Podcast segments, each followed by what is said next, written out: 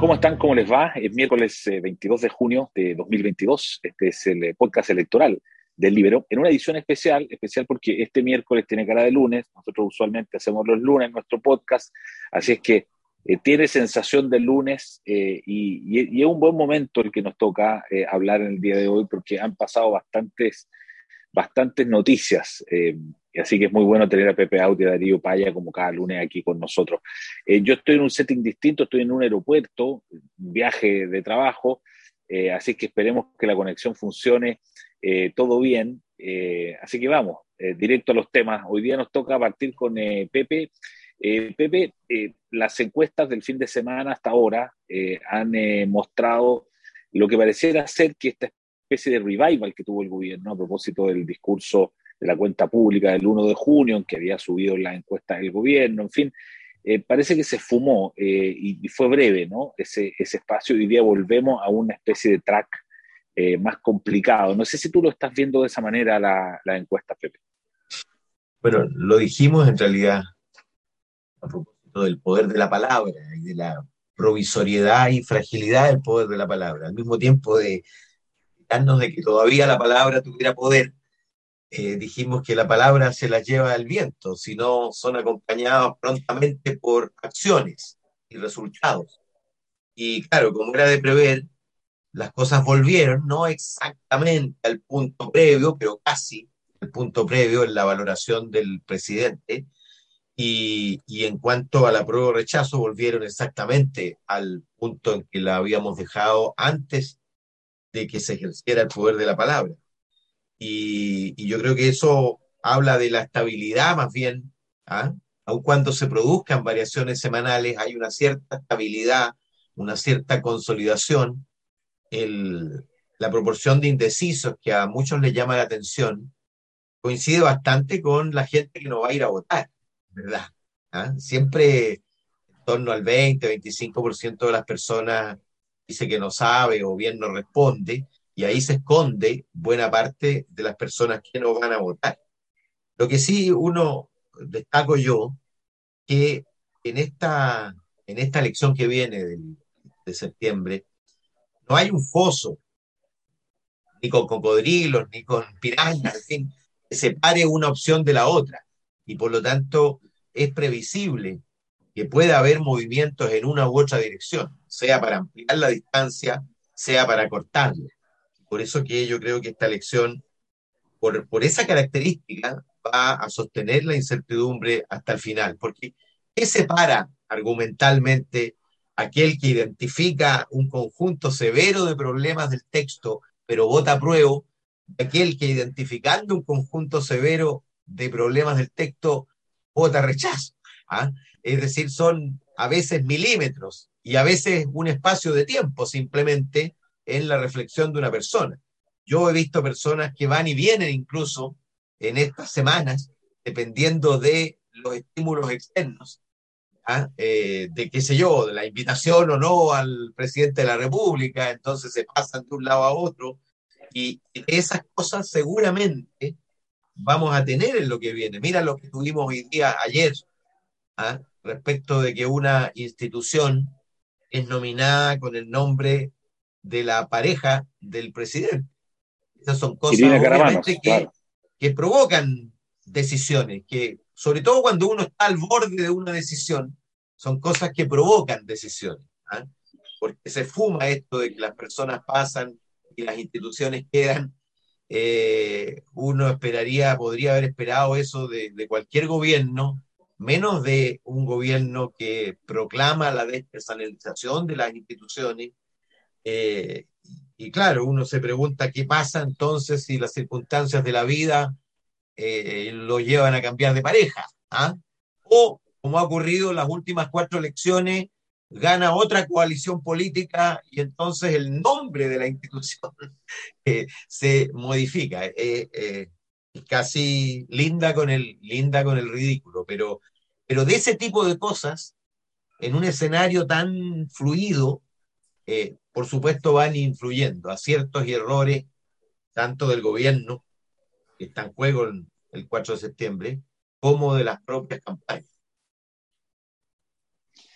Darío Paya, las encuestas. Mira, sigamos con la serie de comentarios que hemos hecho en este periodo. Cuando se produjo eh, la primera semana con esta mejora de la prueba, dijimos esperemos una semana a saber si es real. Y efectivamente, un poquitito más chico, había una pequeña caída, pero había un peldañito que había subido la prueba. Eh, ese mismo retroceso que constatamos la semana pasada, dijimos, bueno, esperemos una semana a ver si es real. Y, es real. Eh, Pepe efectivamente habló en esa oportunidad de, del poder de la palabra y el efecto que puede tener un momento de comunicación bien logrado, que eso fue. Y por nuestra parte usamos la metáfora de distinguir entre lo que es sólido, realidad, y lo que es vapor, eh, ni siquiera líquido, sino que pura promoción. Eso que cuando tú dejas de ponerlo en la tele, últimos días de la gran liquidación XX, desaparece, porque em, aquí había un poquitito, un poquitito de eso. Sin embargo, creo que como aquí hay un, un, un, recurso escaso que es el tiempo, como hay, no es que todo siga igual, porque menos tiempo. Entonces, uno puede, perfectos de análisis, no de predicciones, es decir, bueno, le vamos a creer a todas las encuestas que nos vienen diciendo lo mismo, porque sí, con todas las imperfecciones y márgenes de error, eh, o con un error muy grueso, producto de la imposibilidad, que pudieran tener todas, por la imposibilidad de las encuestas de lograr que gente que no ha votado nunca y que tienda a no contestarle a la encuesta sí vaya a votar esta vez y que por tanto subyacente hay un resultado muy distinto al que todas las encuestas. con todas esas excepciones y asterisco, en la medida que se acaba el tiempo, ¿le creemos o no le creemos a la encuesta? ¿Mm? Porque todas consistentemente están dando cuenta de una ventaja eh, para el rechazo. llega un minuto, como te digo, que hay que resolver si le creemos o no les, no les creemos. Eh, a los que les creen, yo tiendo a constatar en la conversación coloquial y también en los análisis que, que uno escucha, eh, se le supone algo atípico en esta oportunidad a estos números que podrían estar escondiendo algún margen de voto escondido del, del, del apruebo, te dicen algunos. Porque sin, sin, esa suposición de que otra manera explicar lo que todo el mundo te dice, que no obstante que las encuestas dicen 10, 15 o más puntos, algunas de diferencia a favor del rechazo, te dicen esto va a ser estrecho. Bueno, debe ser porque las encuestas te están escondiendo algo así. Dicho eso, por tanto, no es trivial que aquí pase el tiempo y, esté muy consolidado un escenario que ya lleva meses, un par de meses por lo menos, mostrando estos números a favor del, rechazo. Yo sí creo que van consolidándose tres cuestiones que son positivas para el rechazo. Eh, primero, lo planteábamos en marzo o en enero, ya no me acuerdo, como un objetivo estratégico del rechazo, que era desdramatizar la opción rechazo. Yo creo que está súper desdramatizado, porque hoy día es un debate diario, normal, de, cuál va a ser la propuesta y cómo se va a arreglar, y empiezan a surgir textos alternativos y grupos que dicen nosotros creemos que este, en fin, hay todo un debate ¿eh? Eh, en torno a otras alternativas para hacer cambios constitucionales que la representada por el, proceso eh, constituyente en, en curso. Está desdramatizado. Rechazo no significa volver al pasado. Segundo, porque se ha instalado implícitamente, en, un caso, cierto consenso respecto de que lo que viene saliendo de la constituyente es malo. Las opiniones van desde muy malo hasta tan malo que hay que arreglarlo después, pero queremos votar a prueba, ahora. O sea, incluso entre quienes te, dicen que van a votar a prueba, una parte importante de ellos eh, siente que es indispensable decir, pero la encuentro mala y, quiero poder cambiarla después. ¿eh? Eh, y la tercera cosa, que está más incipiente, pero bien marcada, porque hay, hay, mucha palabra, ¿no? hay mucho testimonio, mucha opinión, en que la noción de aprobar para arreglar tiene poco piso. Yo creo que no es viable, lo, lo comentamos aquí el otro día, hay artículos que hacen imposible ese arreglo sin consentimiento eh, de los pueblos preexistentes. Entonces, eh, pero en fin, más allá de la opinión de, de este cristiano, digamos, que da lo mismo, eh, hay mucha opinión sumándose a esta noción de que en realidad el deseo de arreglar lo malo, para los que votan a prueba, es un deseo un poco vano, porque esa posibilidad de arreglarlo no, no va a existir. Yo creo que estas tres cuestiones, una hace más tiempo, otra menos y esta más recientemente, se van consolidando y todas abonan eh, el camino, y con esto termino, que o, o explica esta ventaja tan eh, importante a favor del rechazo, o consolida las razones para dudar de decir apruebo de un porcentaje importante de la gente que no lo ha dicho nunca, se mantienen, no sabe, no respondo, y que poniendo atención al proceso empieza a descubrir que a lo mejor no, no es mala idea quedarse en su casa ese día. Pepe, eh, mencionaste, sí, sí, adelante. Voy a agregar dos, dos a lo que dice Darío. Uno, la incipiente transversalidad del rechazo, es decir, se ha ido consolidando voces que no son precisamente de gente que votó por Cast en la última elección y que se expresan por el rechazo a través de los distintos medios. Y la otra cuestión importante es que decíamos que en la medida que el texto reemplazara la convención, iba a mejorar el apruebo, pero resulta que los convencionales constituyentes se resisten a salir de la escena y siguen protagonistas y, y, todo hace pensar que van a seguir de protagonistas. Finalmente su agua y por lo tanto la tesis de hay que defender a la convención es una tesis que se moviliza. Y el problema es que si se trata de defender a la convención, obviamente la prueba pierde lejos. Claro. Pepe, eh, mencionaste eh, entre los asuntos emergentes y que pueden tener efecto electoral, digamos, el tema de Irina Caramano, pero hay otro tema muy importante también dando vuelta, que es el tema de la, del paro de los trabajadores del cobre, eh, y, eso, bueno, vemos en el día de hoy, día miércoles, que están las, divisiones de Codelco paralizadas, están los contratistas, es decir, estamos viendo en televisión, yo tengo una pantalla aquí a la vista, veo cómo están movilizados, vemos en fin, ese es, un paro importante desde el 2003 que no paralizaba todo Codelco, eh, cuestión completamente inesperada, una, una, especie de cisne negro ¿no? que aparece en medio de esto. ¿Cómo lo, ¿Cómo lo ves tú? ¿Qué efecto esto puede tener a tu juicio, Pepe? Esto, esto hay que analizarlo no solo desde el punto de vista de la paralización de los trabajadores, sino más bien de la popularidad de la decisión. En verdad, yo creo que el gobierno buscó generar popularidad a través de una decisión que por lo demás viene fraguándose desde hace varios gobiernos. Piensa tú que Ventana estaba técnicamente quebrado y fue traspasado de NAMI a Codelco el 2003, a inicios de los 2000. ¿ah? No es parte del riñón de Codelco propiamente tal, pero claro, eh, desde el punto de vista sindical, rápidamente las cosas se convierten en parte del, de la esencia. Eh, el, las características de la decisión, la rapidez con que fue tomada, el no acompañamiento de las decisiones consiguientes, porque obviamente eh, junto con cerrar hay que decidir qué se hace con los trabajadores, pero fundamentalmente qué se hace con la demanda de fundición, porque porque el rol que tiene, ¿por qué el Estado ha mantenido eso? Básicamente porque está vinculado a la pequeña y mediana producción. El 50% de lo que se funde en ventana viene de la pequeña producción, no es la producción de, de Codelco.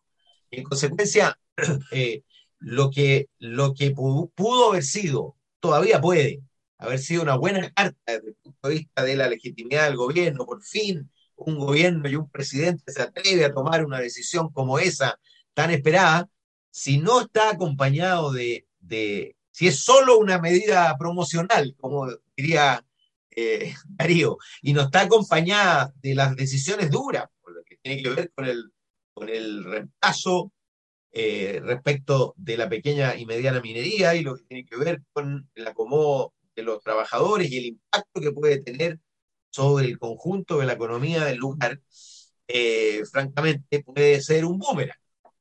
Pero eh, yo no creo que el paro de Codelco, de los trabajadores de Codelco, sea popular, ni mucho menos.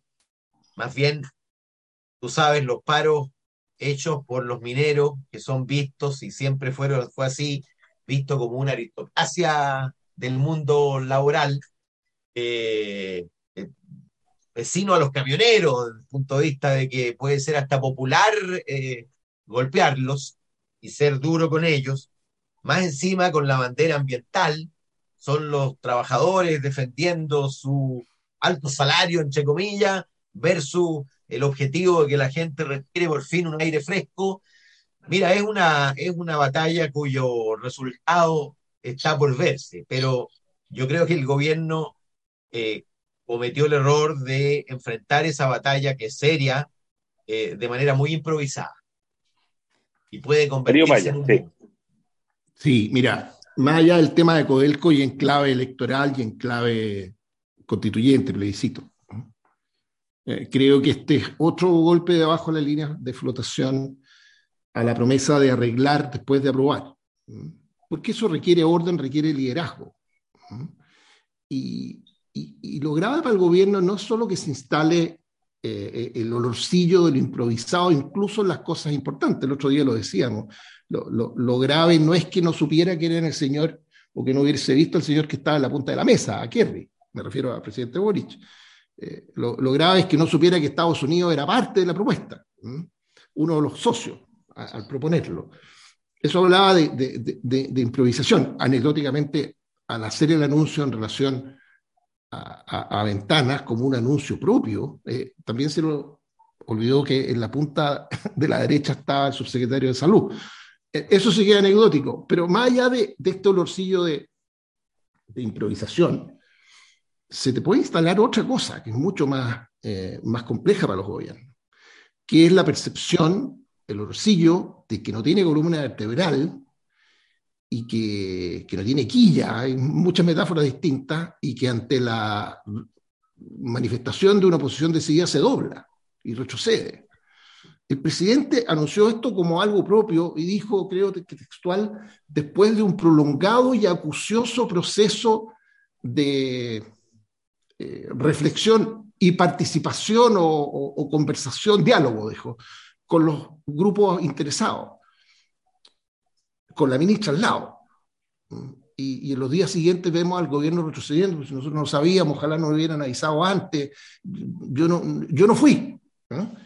Em, esa ausencia de, de, o de orden o de conducción, de planificación, de liderazgo o de quilla, de, fortaleza, son, son muy malos aliados de la promesa de que, mira, esto que es malo y es peligroso, porque ya no lo pueden negar, muchos refiriéndose al texto constituyente, créannos que después nos vamos a ordenar y vamos a tener el liderazgo para arreglar esto.